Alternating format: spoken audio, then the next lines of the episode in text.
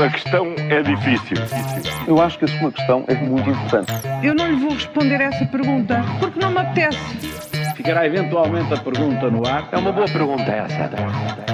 Esta quarta-feira falamos de cheias e secas, o guardião do cofre, saídas de enfermeiros, mas uh, começamos com equilíbrios complicados. Sim, as listas de deputados do Partido Socialista foram um parto difícil. Paulo. Foram um parto difícil, não é? Foram mesmo, não foi nada fácil, como aliás acabámos de ouvir o entendimento lá no Largo do Rato. Havia muito mal-estar primeiro durante o dia de ontem e antes de ontem entre os apoiantes de José Luís Carneiro, que diziam estar a ser afastados das listas e que estava em curso uma purga. Ontem, ao final da tarde, houve uma reunião do Secretariado Nacional do Partido para acertar então a composição final das listas.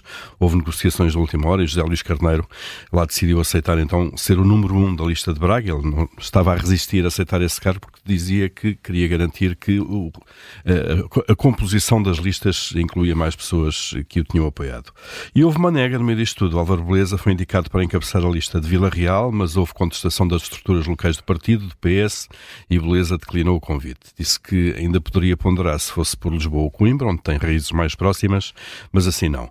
Portanto, não foi fácil agradar a todas as sensibilidades hum. e a todas as clientelas políticas. Clientelas políticas. Júlia, então, e, e, qualquer dia por este andar nem enfermeiros temos. É verdade, os números são esclarecedores. 60% dos nossos licenciados em enfermagem foram para o estrangeiro em 2023. A Suíça é um dos destinos onde oferecem mais do dobro do ganham cá, casa, curso de línguas para se adaptarem rapidamente, para além da progressão na carreira.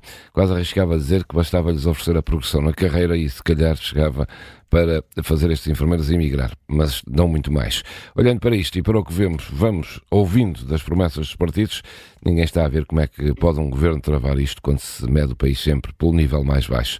Um dia destes não temos enfermeiros e não só, porque, como ontem aqui referimos, para a França estão a ir os nossos jovens altamente qualificados. Paulo, há pouco falavas eh, nas listas de, de deputados do PS, mas eh, então, e quem será o ministro das Finanças de um eventual governo socialista? As coisas que tu já pensas. É, logo, sim, não está à frente, está quase. Está preocupado com abril já.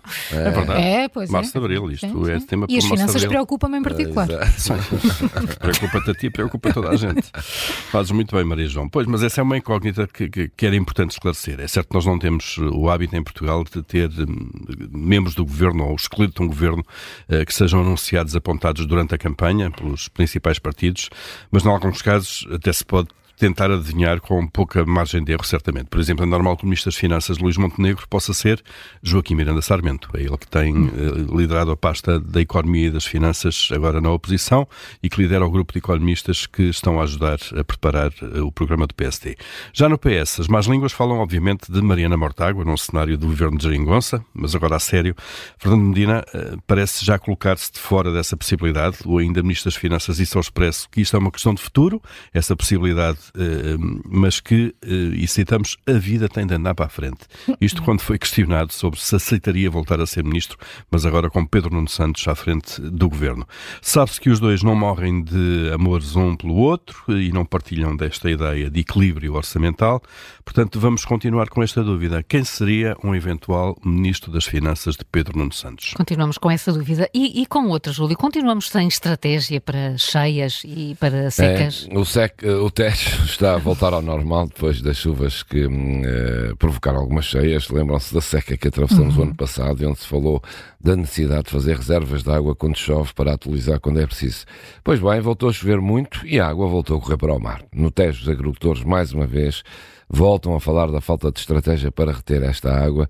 No próximo verão, quando deixar de chover, cá estaremos a falar do mesmo. Júlio Magalhães e Paulo Ferreira com as perguntas que marcam a atualidade. Amanhã há uma nova edição, é sempre a seguir ao Jornal das Sete.